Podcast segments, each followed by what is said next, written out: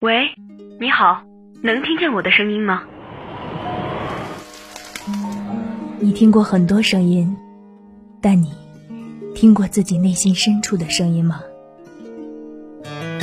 你做过让你坚持最久的一件事情？你花费课余时间去做的那些事儿，值得吗？你有没有遇到那种很有趣、很搞笑的老师？曾经让你学会忍耐的事情是什么？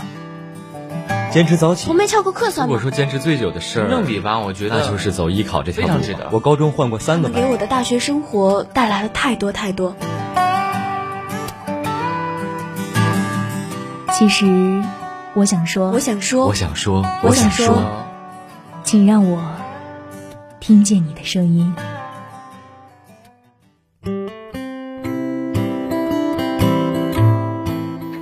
好，这里是天津师大校园广播，每周与您相伴的听见你的声音，我是主播子轩。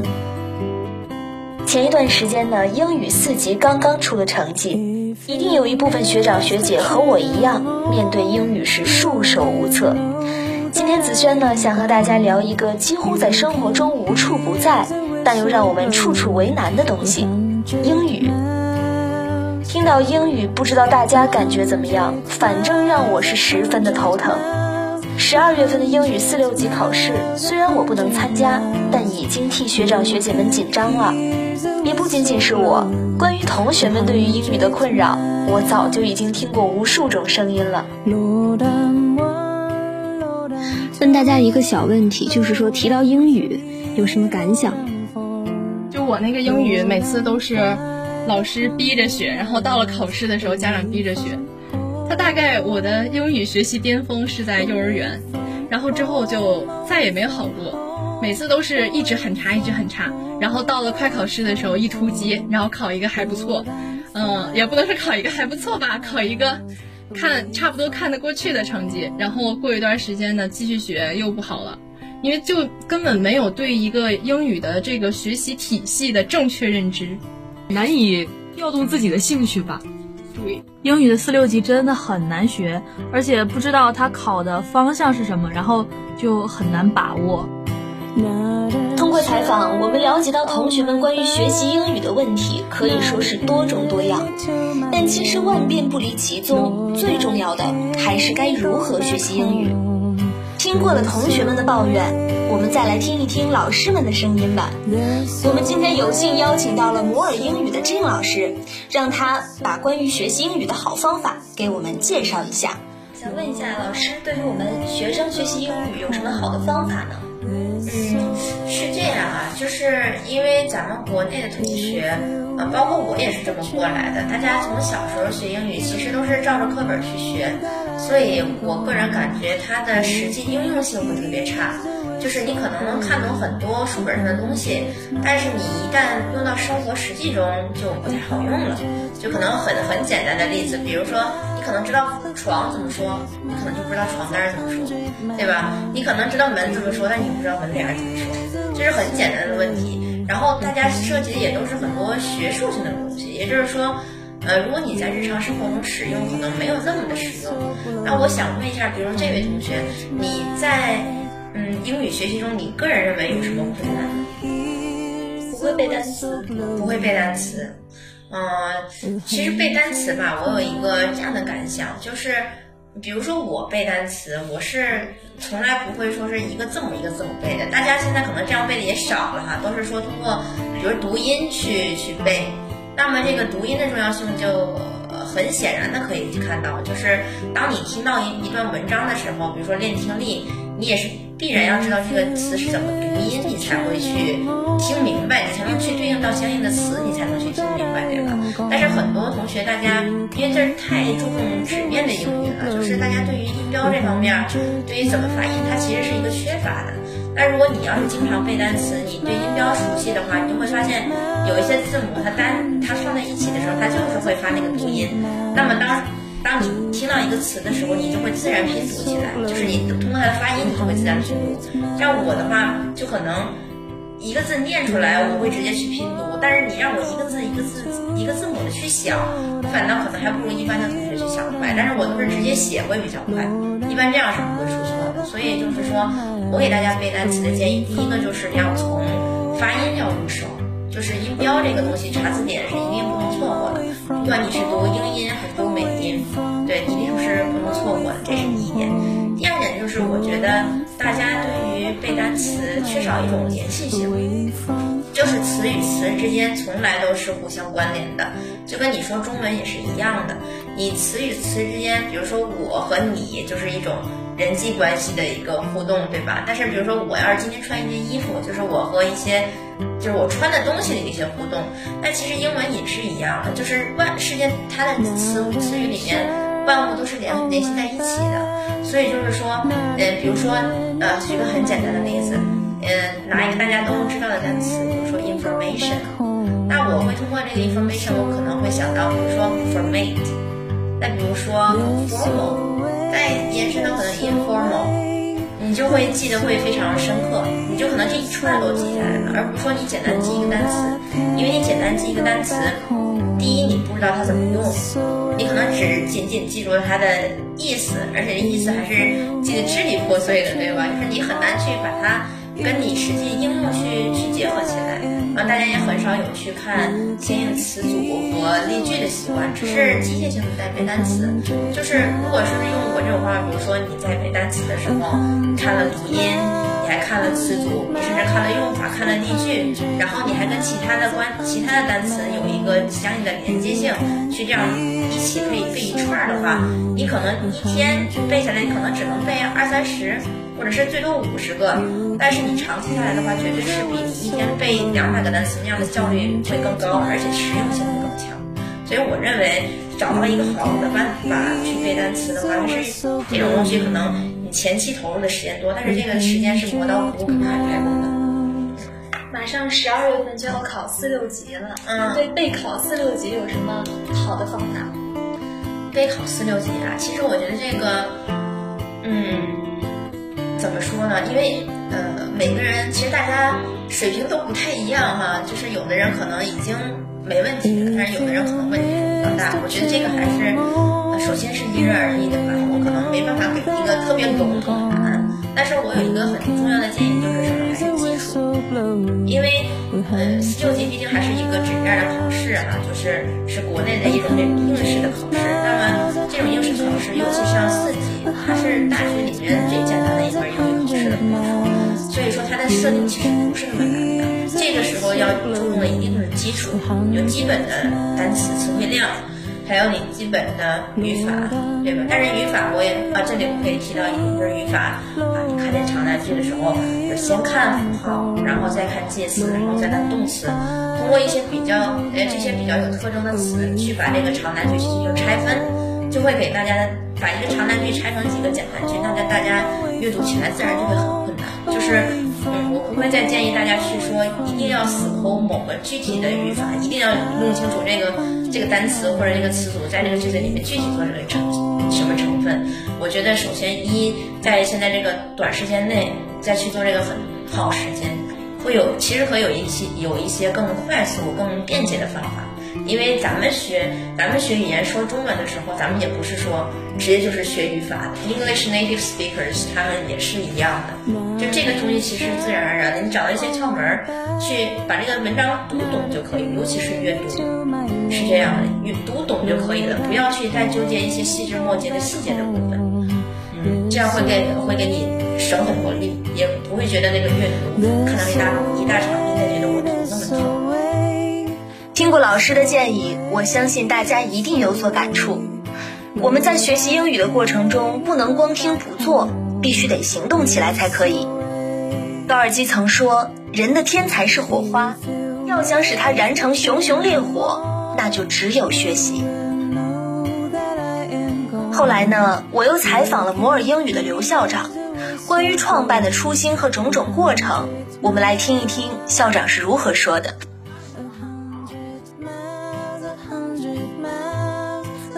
说就像我上学的时候，对吧？我呢是来自于辽宁啊。我们在高考之前吧，从来不学英语的听力和口语。你照着说，你要跟北京和天津的考生在一起，那我肯定我们劣势还太厉害，就根本就不敢说啊。我刚开始呢还有点勇气，坐在最前排听几次，可是叫起来吧，呃尴尬几回之后，你就慢慢就退缩了。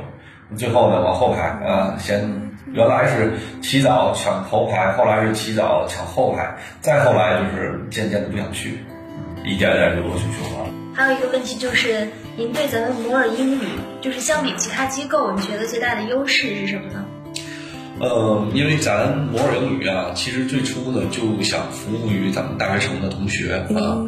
我觉得，呃，你要问优势的话，可能咱更了解咱们这些同学们的基础啊，这些呃情况啊。因为咱就扎根于大学大学城，服务于大学城啊，呃，没有再能理解咱们了。包括咱们的这个呃英语老师啊，他们就是。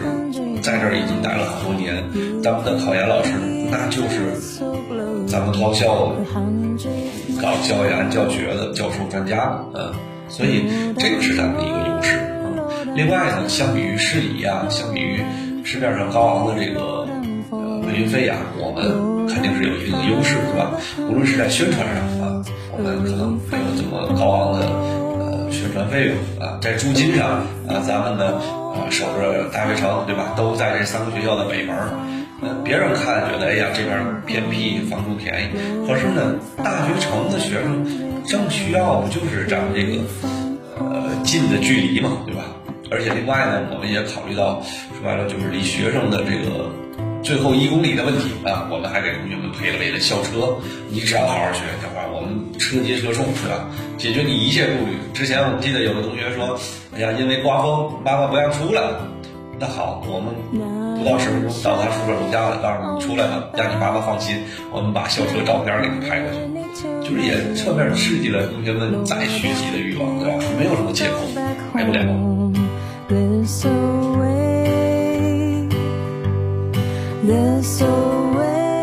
还有就是，您觉得咱们这个摩尔英语办学特色和办学理念都是些什么？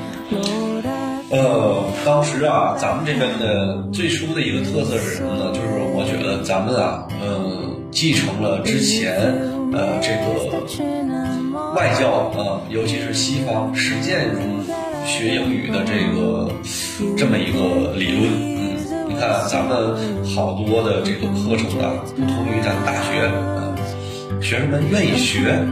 为啥呢？好多人啊，他来之前都会问：哎，老师，咱们怎么教学呀？啊那我们不是老师，可能是死讲啊。咱们更多的呢是抛出一个问题，然后抛出一个主题。啊，今天我们可能是一个 role play，呃，可能也是一场 debate，呃，或者是今天的这个 presentation 就是你或者是你们小组去准备，这个课就是你上啊。更多的是让同学们有这种参与感啊，融入感。而在这个过程中，同学们再去记这些单词、记句型或者记语法，或者是这个这这这个词组的发音，那他一下子就会记住啊，而不是像咱之前传统的学习方法，就是我我可能记两遍还忘，记两遍再忘，再记两遍，可能会临时进入了，过一段时间还会忘啊，是这样的一个优势啊。然后咱们当时的理念也是说什么呢？嗯，就是说。嗯，让老师啊作为呃这个交通腿儿的这个啊，解决了同学们来回跑的这么一个问题。然后同时呢，咱们抛开那些高端的写字楼啊、繁华的商业区域啊，我们把名师搬到你的眼前啊。咱们当时的定位就是摩尔英语您身边的这个英语专家。最近这段时间，因为一直是有受疫情的影响，很多机构都暂时不创办下去了。那么想问一下，摩尔英语为什么能够在疫情这个过程中一直能过渡到现在呢？嗯，这个问题问的特别好。呃，在今年疫情啊，整个教育培训行业受到的冲击非常大。呃，包括我们的同行也，呃，据不完全统计，可能已经关的都已经上万家。嗯，然后呢？嗯，咱们摩尔英语呢，作为呃西青大学城这个一个老字号吧，嗯，呃，说实话也是服务于呃大学城，同时呢，也是呃得益于大学城的帮助和信任啊。我呢是本身就在咱们大学城天津理工大学呃毕业的啊，我是学工商管理，然后嗯，因为这么多年呢，一直都在大学城创业，所以在这个创业的十年里啊，嗯，已经算十年了。然后呢，也结交了很多的呃老师师弟师妹啊，包括可能还有一些呃同行专家教授。然后呢，在这个过程中，其实呃真的好多在疫情期间呢，好多人都向我们伸出了援助之手啊。然后呢，再加上本身咱们的学员，呃，都是大学城的同学居多啊，他们更多的是，哎，知道哦，这是老学长啊，这是一种信任啊。然后另外呢，我在理工大学呢，也一直在做校友工作，那我是天津理工大学校友会的副秘书长，嗯嗯，在这个过程中呢，也接触了很多的老师、啊同学、班长、班级干部啊，就这么样一个接触的过程吧。我觉得至少是一份信任在里面嗯。在疫情期间呢，可能大家选择这个培训的时候，第一选择的可能是啊性价比，对吧？然后还可能选择的是呃这个老师，对吧？感觉好不好？但是今年又多了一个新人。听说最近咱们这个机构也是创办了关于考研的项目，然后也十分有成就。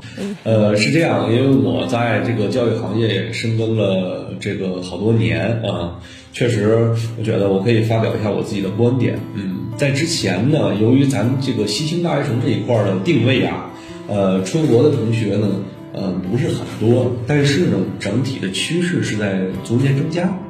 然后，因为今年疫情的到来呢，整个出国的这个趋势已经减缓，甚至已经趋向于这个呃，要要要要趋向于递减的这么一个形式。呃，但是呢，随着国内的这个就业形势呃严峻吧，然后越来越多的同学，尤其是本科毕业的，他选择是再增加一下学历，提高自己的竞争力。嗯，那大家也都知道，可能在不出国留学的时候呢，那自然而然。在国内考研究生，呃，就是另外一条选择，他的人数就会增加。所以我们呢也是这个趋势吧，然后也做起了这个呃考研考研的培训项目，结了两点，嗯，两点市场上的这个呃弊端吧，就是竞争对手的弊端算是。第一个呢就是贵，整个考研呢，呃，平均价格要达到将近三万元每个人的花费啊。然后呢，第二个呢，就是在考研市场上比较混乱，好多机构呢是请过来大牌老师，然后呢，呃，前几节课可能会用这个大牌老师去渲染招生，哎，促进影响吧。他在上完开端的时候，就可能换到小老师或者其他的这种成本很低的老师，这样就会导致一个客户的失落感。所以，针对这两点市场现象，我们推了一个属于自己独特的口号。叫什么呢？叫考研不过万，师资永不换啊！专门针对市场上这两个痛点，深深的打下去。而且呢，哎，考研不过万，师资永不换，还挺押韵。我觉得我们就靠这两句话呢，应该会在市场上站住脚。好，我们说了这么多，别说同学们，我都有点心动了。那我想问一下，如果说现在我们报名的话，师大的学生能不能得到什么优惠呢？嗯，比如说通过咱们这个平台呀，或者说通过咱们广播呃来的同学呢，我们可以呃，比如说给一个咱们平台的一个优惠券啊，呃多了可能谈不上啊，咱们减个几百块钱应该是可以做到的。呃，我们可以让咱们市场的负责老师啊跟咱们整个社团对接。另外的话，我们可以呃给咱们呃平台上来的同学呢呃一些免费的体验卡啊体验课。好了，本期节目到这里就要和大家说再见了。子轩也希望大家听完本期节目，可以找到适合自己的学习方法。如果想系统的学习英语，师大北门的摩尔英语也推荐给大家。希望大家都能高分飘过，成功上岸。感兴趣的同学呢，也可以关注我们公众号的推文，里面会有详细的介绍。感谢您的收听，我们下期再见。